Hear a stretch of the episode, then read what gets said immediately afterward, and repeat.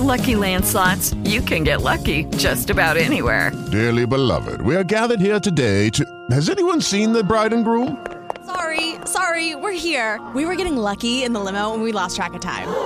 No, Lucky Land Casino, with cash prizes that add up quicker than a guest registry. In that case, I pronounce you lucky.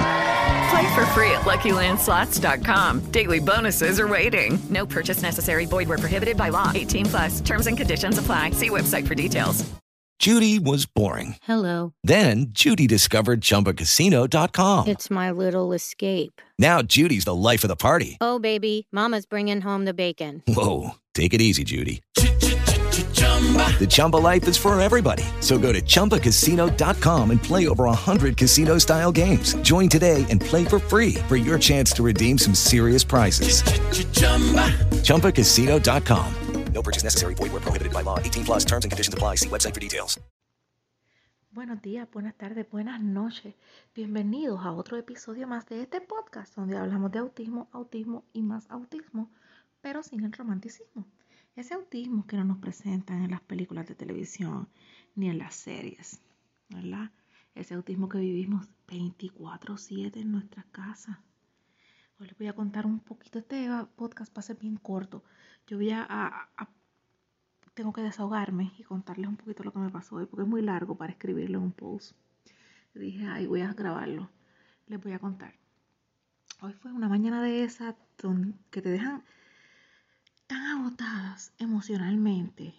Al final tú miras y dices, todo salió bien, no pasó nada, pero te sientes bien agotada. Eran las 7 de la mañana, un día normal, de escuela, levanto a los niños, comenzó nuestro día, todo estaba cool. Como a las 8 llega el boss a buscar a Luisito, Luisito estaba feliz, él ama los viajes en su, en su escolar, él estaba súper feliz. Como eso de las 11 me da con salir y no lo van a creer. Bueno, si me conocen sí lo van a creer. Dejé las llaves dentro de la casa. Cerré la puerta con seguro. Voy a mi carro, no abre. Pues hello, ¿dónde están las llaves? Dentro de la casa. Estoy encerrada fuera de mi casa.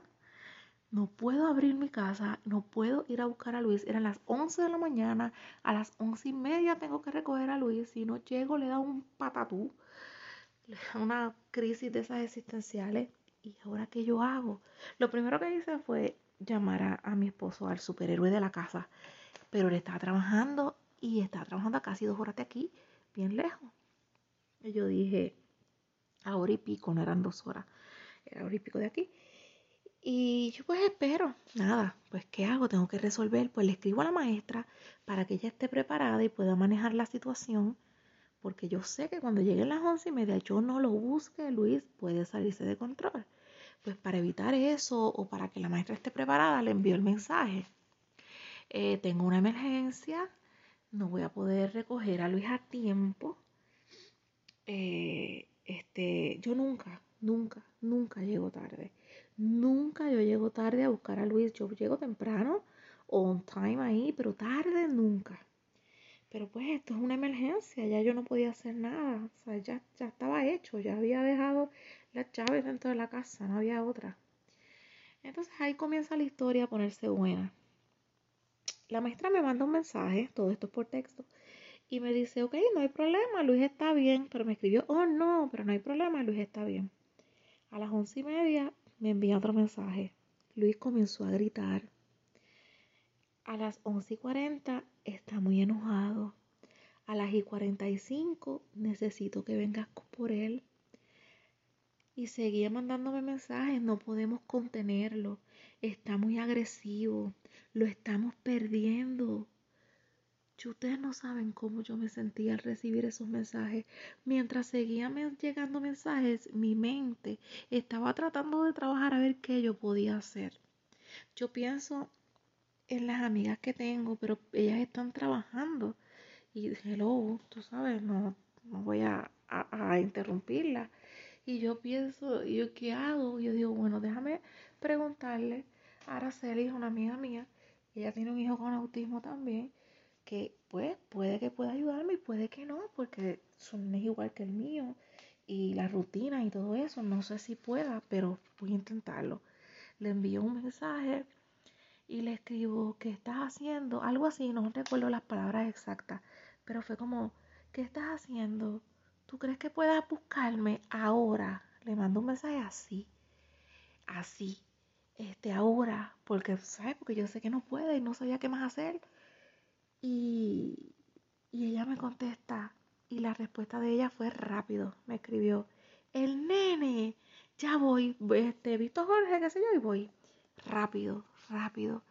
Y entonces yo mientras le, le, le escribí, le contesté, le explicaba lo que pasaba, ella salió rápido para acá, salió rápido para acá y entonces me da con escribirle a mi otra amiga, mi pastora, más que amiga es mi pastora, y le escribí, por favor, ayúdeme a orar, que tengo, Luisito le pasa esto y lo que quiero es que se calme, que él se calme, que, que no, no pase a mayores, porque yo lo que pienso es, si la maestra me está escribiendo que no puede contenerlo, que no puede embregar la situación, que está muy fuerte, ¿cuál es el siguiente paso si yo no lo llego a buscar? Llaman a la policía. ¿Y qué, y, qué va a hacer la policía? ¿Cómo va a reaccionar la policía? Mi mente se fue bien lejos. O sea, mi mente, mi mente pensó todo lo que podía suceder. Todo, todo lo que podía suceder. Yo dije, si la policía le dice que se calme, él no se calma, este, van a usar la fuerza. Y si necesitan usar su arma, van a usar su arma. Y entonces todo eso me pasaba por la mente. Y, y ahí mi otra amiga me dice, yo voy para allá, voy a, buscar, a buscarte para llevarle, para buscarlo. Y yo le digo, no, porque viene mi otra amiga. Y entonces me dice, pues voy para la escuela, te, te veo en la escuela, voy a llegar a la escuela. Y gracias a Dios, mira, llegó a la escuela la, la amiga mía, pues estábamos pensando cómo él estaba agresivo, como me decía la maestra. Pues yo decía, pues poner un nene en un carro y otro en otro, porque mi amiga venía con su hijo para que Luisito no fuera a agredir al nene. Eso fue de loco. Llegamos este, a la escuela, le digo a la maestra si tengo que entrar, la maestra me dice que no, que vaya, que él me lo va a sacar por el lado de atrás. Salí, llegamos atrás y me da sentimiento todavía. Y llegamos atrás y Luisito sale y Luisito sale tan feliz. Él salió feliz, gente, él estaba feliz, él no estaba agresivo, él, él estaba feliz. Él salió feliz. Yo me bajé del carro porque como es un carro diferente para que él me viera, yo estaba hasta en pijama, pero pues así me tuve que ir. Y me bajé del carro para que él me viera y él venía feliz con su bulto y su, su mochila y su, y su abrigo. Se montó en el carro feliz al lado del nene. Ellos hablaron. Ellos hacían bla, bla, bla, su idioma. estaba feliz, él estaba feliz, feliz, feliz, feliz. Ay, Dios mío, eso fue tan terrible para mí. De verdad, llegó mi otra amiga, después yo me sentí tan mal porque, Dios mío, después que las hice llegar hasta acá y todo, ¿sabes? No, todo estaba bien. Y yo, Dios mío, me dio como que... Y yo lo que hice fue que cuando me monté en el carro empecé a llorar. No podía aguantarse, me salieron las lágrimas, no podía aguantar. De verdad que cuando Dios y solo Dios te rodea de personas que tú sabes que esas personas Dios te las puso ahí, tú nunca vas a estar solo, nunca vas a estar solo. Yo le doy gracias a, esos cuatro angelitos que, que, estuvieron conmigo hoy, a mi pastora, a Araceli, a Jorgito que se portó tan bien y vino al rescate, a Anabel, Dios mío, le doy gracias a las cuatro, tantas gracias. De verdad que Qué gracia. Cuando Luisito, yo digo cuando Luisito vio ese corillo allí, él estaba feliz, él estaba demasiado feliz, muy feliz y ha seguido todo el día feliz. Son las 6 y 49 de la tarde. Yo estoy grabando este podcast y él está feliz. Ahora mismo le pido popcorn, le hice popcorn y está feliz. Fuimos, después tuvimos que ir a buscar a, en lo que, porque papá no pudo salir temprano, pues como tuvo que venir a abrirme la puerta, este, pues me tuve que llevar a Luis para buscar a su otro hermano y él está feliz. Se portó súper bien, súper bien, súper bien. No sé, yo, yo creo que quizás es que no quiere ir más a la escuela, hijo de su madre. bueno, yo lloré tanto, tanto y tanto. que de verdad ahora me siento bien agotada, necesito dormir, me siento bien agotada emocionalmente. Cuando los ojitos no te abren bien, me siento bien agotada. Pero es como emocional.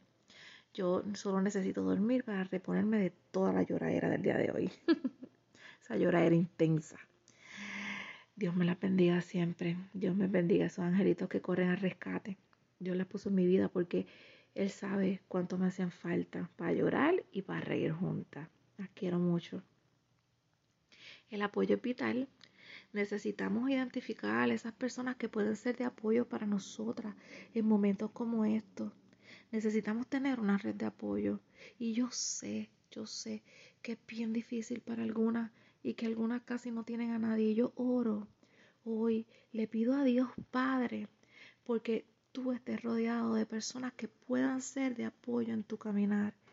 Le pido a Dios que, que si en este momento no estás rodeada de esas personas, Dios las ponga en tu camino, que puedas identificarlas y puedan ser de apoyo para ti.